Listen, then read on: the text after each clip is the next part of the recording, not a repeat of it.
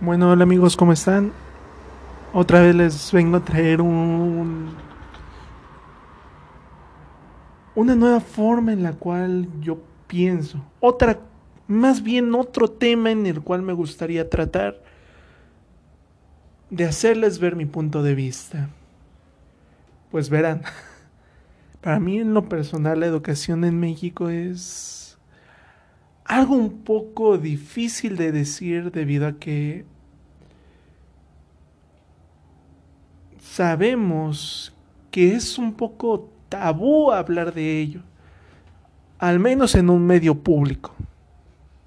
Eh, pues en lo personal, a mí se me hace absurdo la forma en la cual plantan al mexicano y esperando que sea más teniendo la educación que nosotros tenemos, debido a que a pesar de que aquí tenemos apoyos del gobierno y todo eso, también nos quitan cosas. Por ejemplo, nos dan libros, mochilas, o bueno, esos les dan ahora a los niños de la primaria, ¿no? Les dan libros, mochilas, educación gratuita, todo. Sin embargo, también quitan a los puntos más altos en los cuales se ejercen la educación, como lo es la universidad. Apenas hace un año, año y medio aproximadamente, cuando a mí me tocaba ingresar a la universidad, el día anterior al examen de ingreso, se dio a conocer que el presupuesto había reducido para todas las universidades en México, al menos las públicas, lo que haría que hubiese menos universitarios, hubiese menos mantenimiento, hubiese menos lugar. Y si de por sí en México es difícil conseguir un lugar en una universidad pública, con ese recorte de presupuesto hicieron que aparte se aumentara la cantidad de personas que ya no estudiaban. Y todavía que en ese entonces también se publicó que el promedio mínimo para poder ingresar iba a ser 7, entonces eso hizo que fuera algo casi imposible para los estudiantes de poder conseguirlo, ya que aunque se prepararan y todo, eran mayor la cantidad de personas que aspiraban por un lugar, porque no solo eran los rezagados o los que no se habían quedado en las opciones años pasados, sino que ahora habían aumentado todavía más debido a que ese bajo de promedio haya hecho que aumentara la demanda. Esto sumado al recorte de presupuesto que ya mencioné, hizo un caos total. Y ahora dejando de lado las cuestiones monetarias y toda esta situación, también se vive una situación de educación rezagada a nivel mundial aquí en México, ya que la educación siempre estuvo basada en métodos desde de hace 30, 40 años, lo que hacía que fuera información que para otros países no nos haría competentes. Esto nos colocaba como uno de los países en los cuales existía más ignorancia en el mundo. Asimismo, tenían y seguimos teniendo un sistema en el cual, a pesar de que suene mucho como lo que te dicen los profesores de primaria, secundaria y preparatoria, el sistema mexicano realmente sí te enseña para ser un godín más, para ser una persona que solo obedece las órdenes. Ya que analicemos un poco. Si no sigue las indicaciones del profesor, está mal, aunque tu información esté correcta. Si no sigue las indicaciones del profesor de que, ah, que con el colorcito tal, ah, que con esto, te lo califica como algo que no tiene un valor para el profesor. Asimismo, ya yendo hasta un sector universidad, o bueno, no nos vayamos tan lejos, un sector preparatoria, lo ves más evidente, ya que si no haces las cosas exactamente como te las dicen, para el profesor no eres competente y tu calificación no pasa de un 5 o un 6. Y varias veces, hasta ni siquiera haciendo lo que te piden, te genera un cambio en las calificaciones. Al contrario, lo llega a perjudicar totalmente. Ya que aquí en México, tristemente, si el profesor lo dice, es porque es así. Aunque haya prueba eficiente y prueba contundente de que está equivocado el profesor. Tristemente así es en México, o al menos es la experiencia que yo he vivido. Y esto es mucho antes de la pandemia. Ahora hablemos de cuando empezó todo esto, la pandemia y las situaciones del encierro.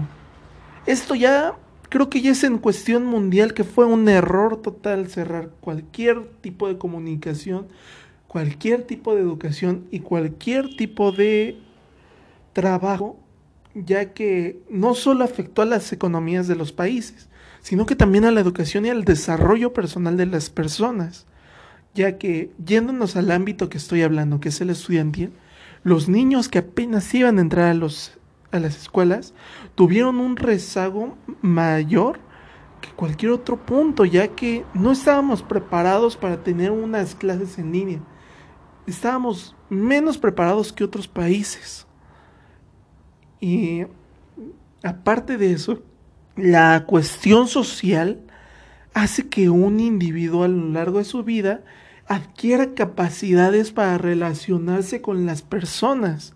Y al quitarle esas posibilidades a los niños, hace que cada vez sea más complicado enseñarles a socializar, enseñarles a hablar con otras personas, porque no es lo mismo estar hablando con un compañero mediante un teléfono, mediante una clase, que estar hablando con él físicamente. De hecho, ni siquiera se siente igual porque no está ese contacto físico, no está esa complicidad entre compañeros.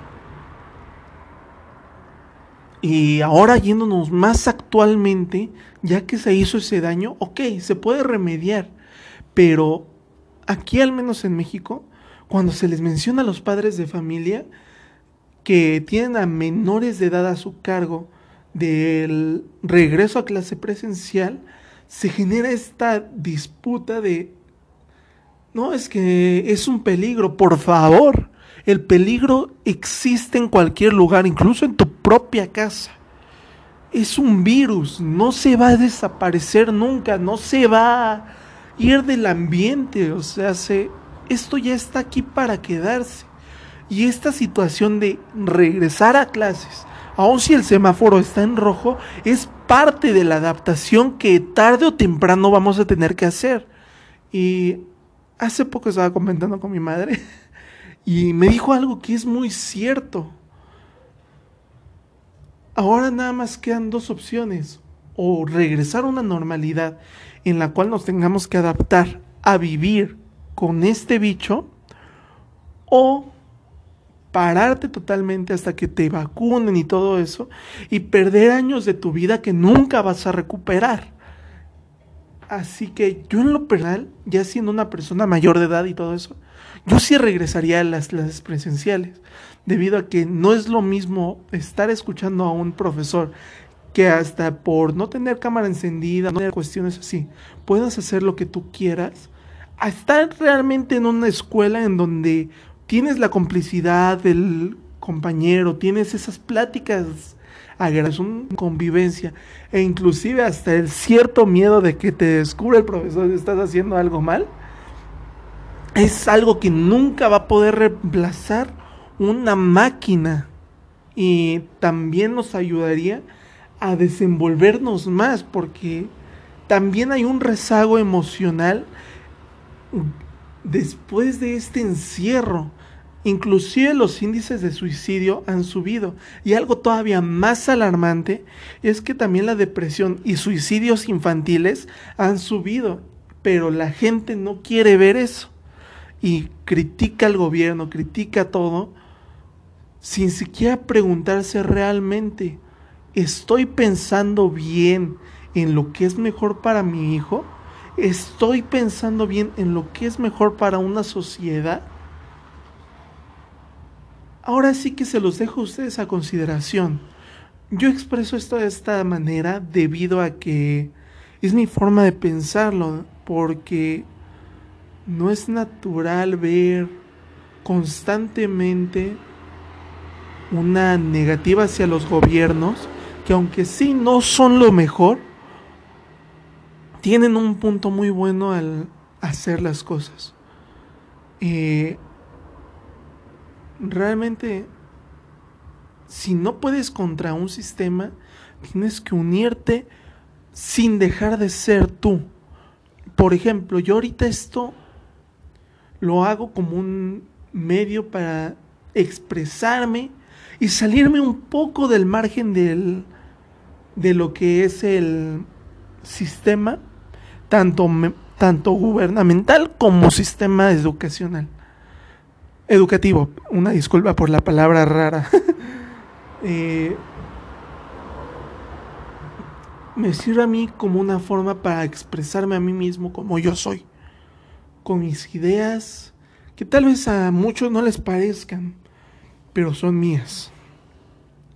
Y no dejar de lado mi esencia, porque, como ya lo mencioné, el sistema te va a querer absorber y tú tienes que salir, saber salir de ese sistema sin romperlo, simplemente haciéndolo práctico para ti porque no todo es una educación de un maestro.